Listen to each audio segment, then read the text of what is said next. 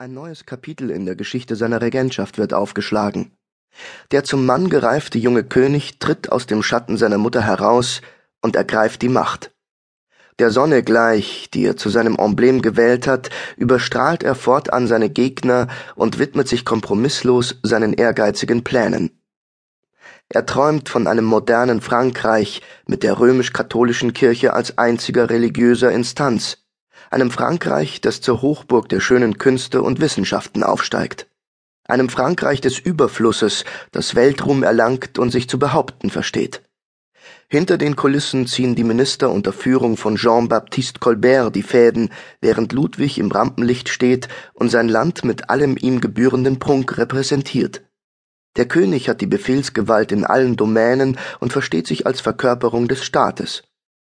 Schon kurz nach der Machtübernahme ist in allen Bereichen nur noch von Reformen und Expansion die Rede, bis zu den fernen Ozeanen, vom Karibischen Meer bis nach Indien, wo stolz die weiße Fahne mit dem Wappen des Sonnenkönigs gehisst wird.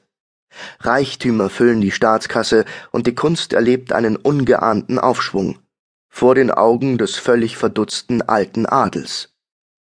Und während die Staatskasse sich angesichts der maßlosen Ausgaben des Königs rasend schnell wieder leert und Colbert alle Mühe hat, einen Staatsbankrott zu verhindern, nimmt bald eine sehr konkrete Vision Gestalt an. Der Traum von der Vormachtstellung Frankreichs.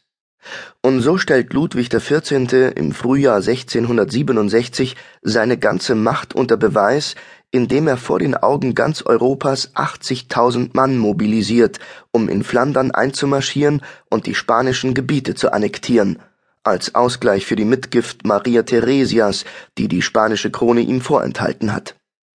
Zum ersten Mal startet der junge König einen Feldzug gegen die eigene Familie.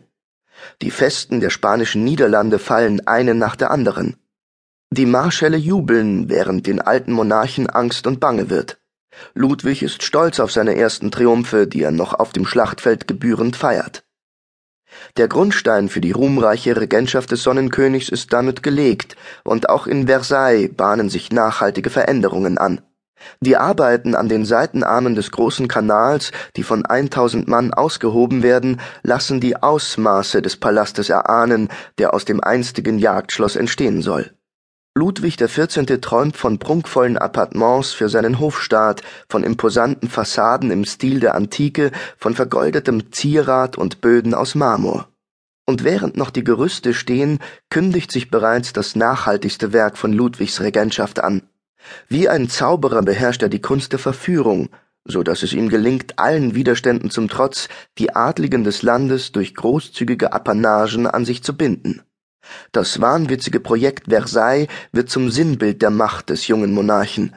Mit dem Umbau des Jagdschlosses zu einem Palast der Superlative endet die große Jugendliebe Ludwigs zu Louise de la Vallière, ehemalige Favoritin des Königs, die man künftig nur noch mit dem ursprünglichen Backsteinschlösschen in Verbindung bringen wird.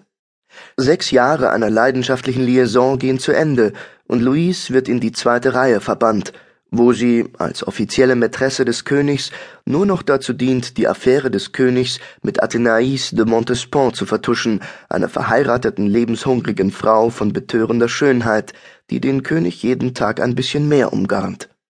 Louise ihrerseits wird in den Stand einer Herzogin erhoben, eine Ehre, die bei Hof mehr als alles andere als sicheres Zeichen dafür gewertet wird, dass der König ihrer überdrüssig geworden ist.